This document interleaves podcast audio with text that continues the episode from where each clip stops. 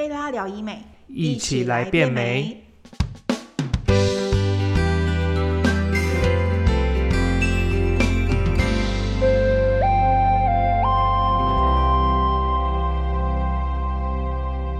Hello，大家好，我是君君，欢迎收听贝拉聊医美。今天的主题一样是产后妈妈特辑。上次我们聊到了关于产后乳房萎缩以及解决方式等等，那还没听的妈咪们就赶快去听哦。今天要接着聊的是腹部拉皮，OK？那我们一样邀请了贝拉整形外科诊所的钱义群院长来和大家分享，欢迎钱院长。Hello，大家好，我是整形外科钱义群医师。好，那就开始今天的节目吧。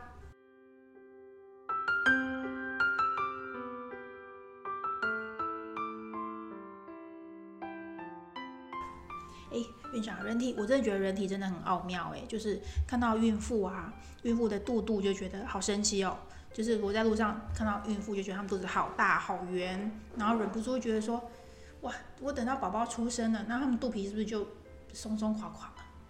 呃，对，没错，的确是会有这样的情况。就像，呃，有一些原本很肥胖的人，他如果急速的瘦下来之后，嗯你会发现他身体上也是很有很多地方看起来就是、嗯相对是比较松垮的。那那其实你刚刚讲的肚子的松垮的情况，其实就差不多也是这样子。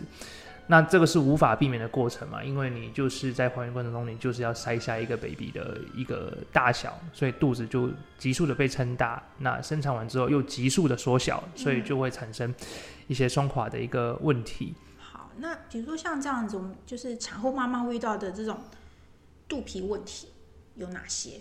最常见的刚刚就是我们讲的那个肚皮松弛嘛，那另外当然就是如果你今天是用剖腹产的话，就会有一个肚子的疤痕，疤痕对，在下腹部的地方。嗯那另外很多人在意的就是还有妊娠纹的问题。那妊娠纹其实跟肚皮的松弛其实整个形成原因也是有相关的。嗯那另外子母线也是一个问题。那子母线基本上就是荷尔蒙的关系，好、导致在肚脐下方到阴部上方会有一条就是黑色素的层黑黑的线，黑黑的层，不过这不是每一个人都会有啦，嗯基本上，对啊，那呃，妊娠纹跟子母线也是有可能会有自己恢复的一个可能，不过每个人对对嗯有，那不过每个人的情况不太一定呢。嗯，好。那比如说像这样的肚皮松弛的问题，应该要怎么解决才好？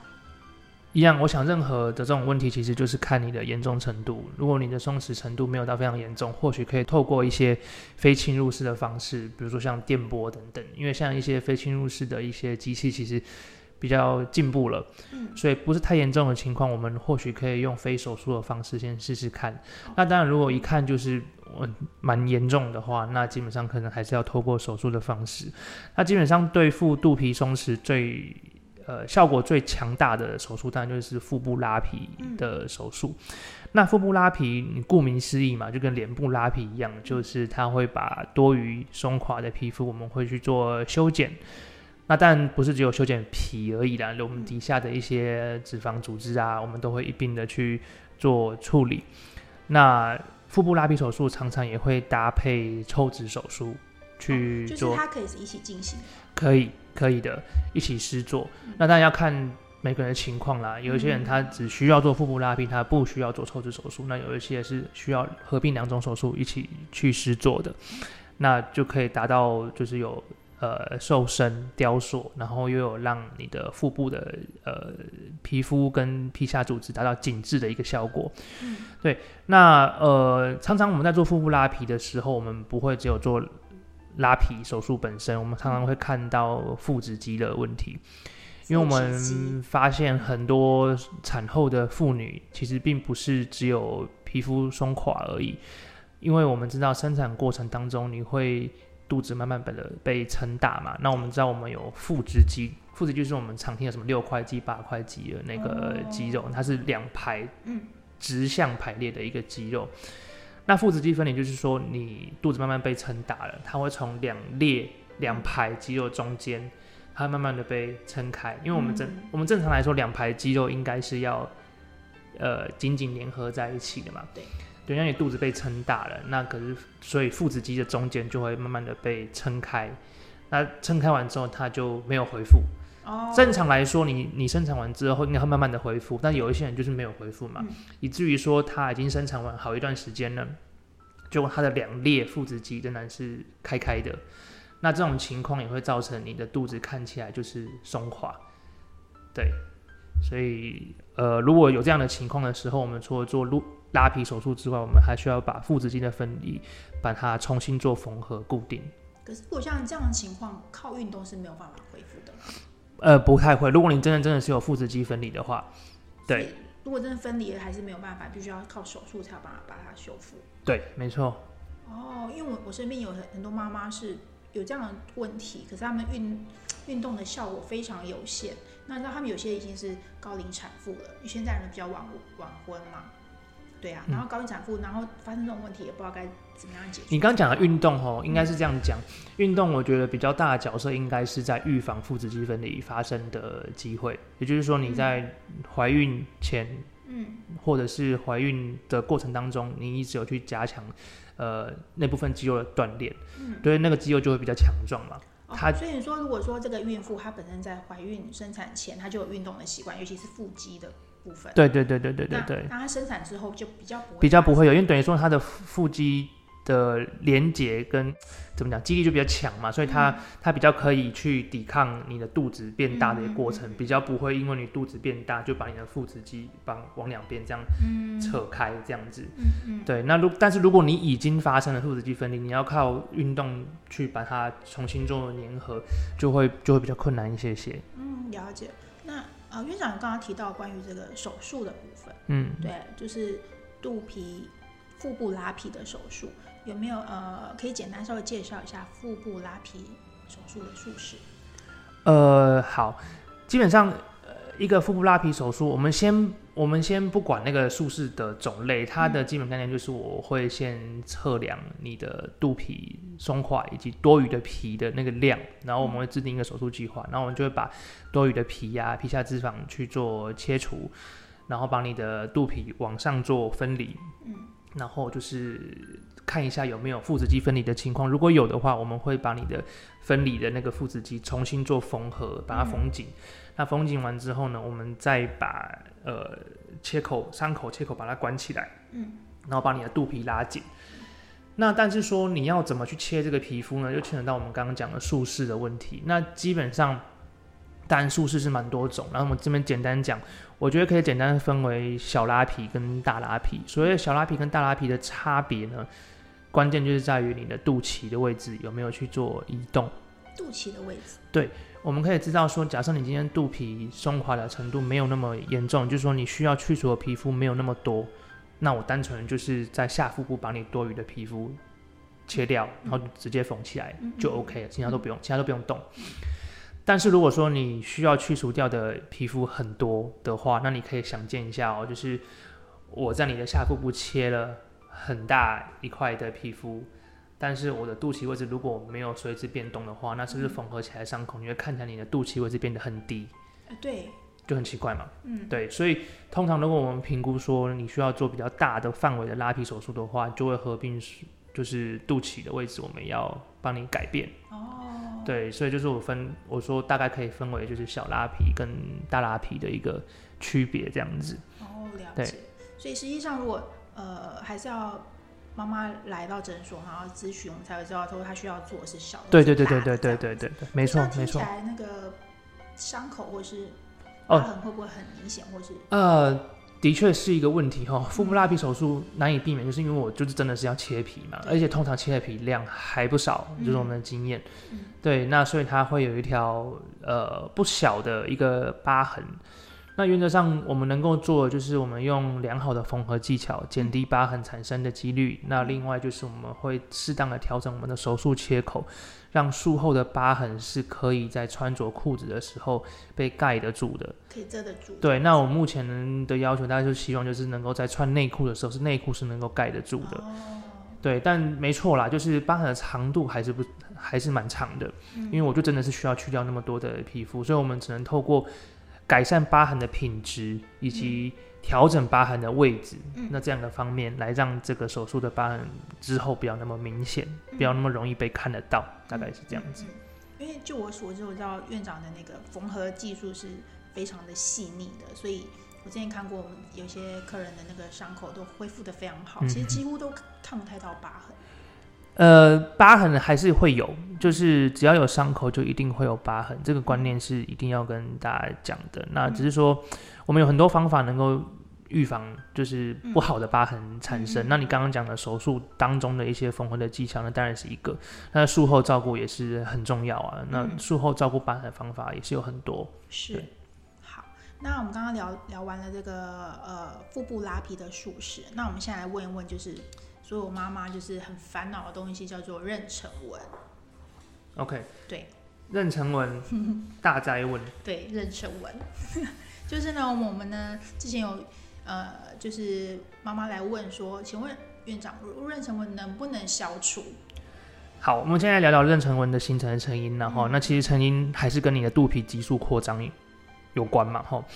妊娠纹的成因就是因为你肚皮就是急速的扩大，那我们的皮肤会被撑松，那你的皮下组织本来有富含的胶原蛋白纤维嘛，它会因为它受不了这个急速扩张的张力，产生一些断裂或者是破坏的一个情况，然后你的表皮层会产生一些萎缩，然后就产生一些条状粉红色的纹路。所以一般妊娠纹它的形态可以分为初期跟后期。那初期就是我刚刚讲，它会有一个粉红色的纹路。为什么会呈现一个红色的外观呢？就原因就是因为它在就是这些皮下组织的变化初期会有一些微小血管增生的情况，所以它外表会看起来是粉红色的。诶，院长，我这边突然想到，那妊娠纹跟我们一些比如说肥胖纹是不是一样的？这是类似的东类似的的东西，对是皮肤被撑开了。对，皮肤被撑开，对。那一开始是粉红色纹路，那随着后期之后，它的血管就会变得比较少，所以就会呈现白色的一个情况。嗯那因为它表皮萎缩的情况越来越严重，它会呈现有点相对比较凹陷的情况，这样子。嗯那基本上它的本质其实就是一个疤痕。那嗯所以有一些教科书就把它称为说叫做没有伤口的疤痕，因为我们知道哦原本的疤痕通常都是有伤口嘛，所以才会产生愈合后之后疤痕。但妊娠纹其实你本来没有伤口啊，嗯对，但妊娠纹它的本质上其实也是疤痕的一种，所以就有人把它称作就是没有伤口的一个一个疤痕这样子。那妊娠纹的处理啊，刚问到说可不可以消失嘛？嗯有一部分人他就是天选之人，他就是经过一段时间自然而然就改善，甚至到消失。嗯但是大部分的人就没有这么幸运。嗯那我们可以知道妊娠纹的处理方法千千百百种，嗯那必须老实讲，之所以会有那么多的解决方法，就是因为它没有一个非常好的解决方法，嗯所以才会有这么多的选项存在啦。是，对，所以顶多我们就只能改善它，对不对？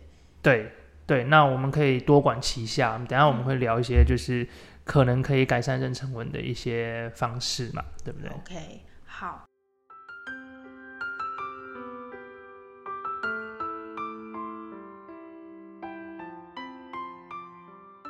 们该怎么样改善妊娠纹呢？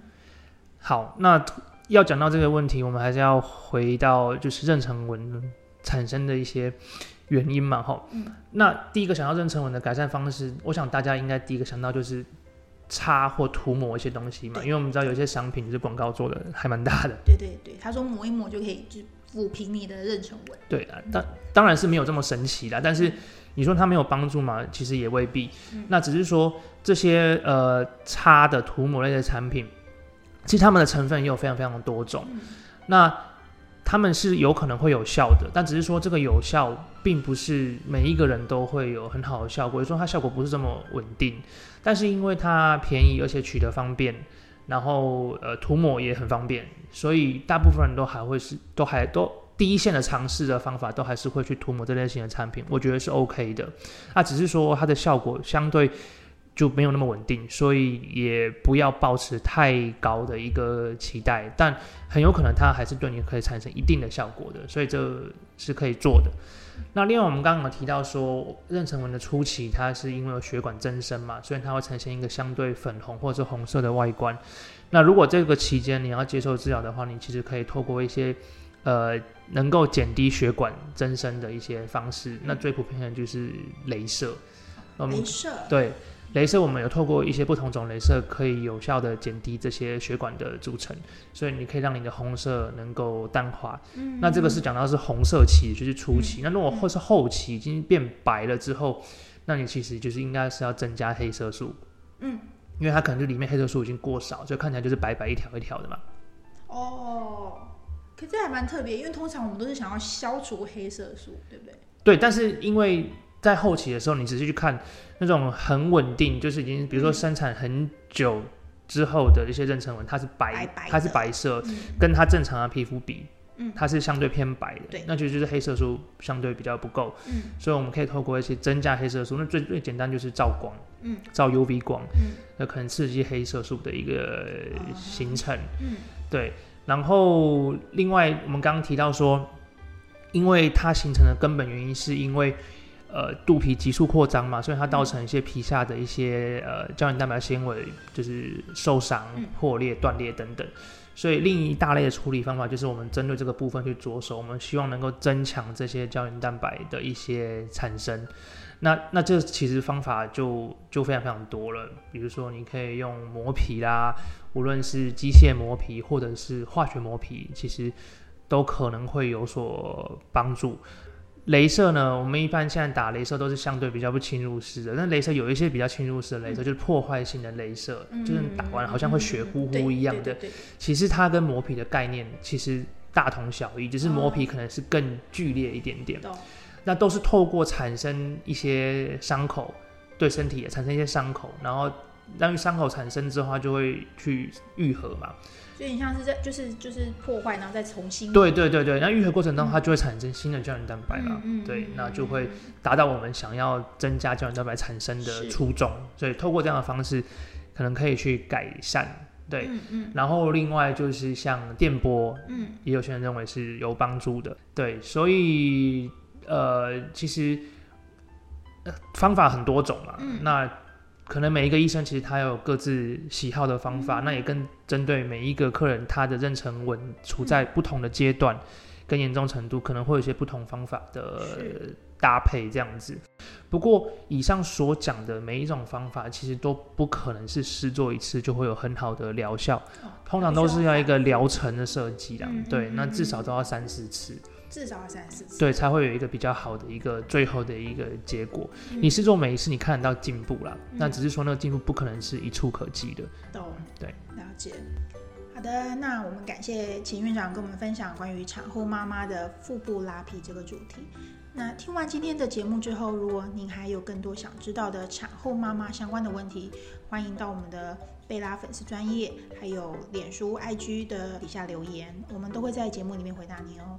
那感谢您的收听，我们下次再见，拜拜，拜拜。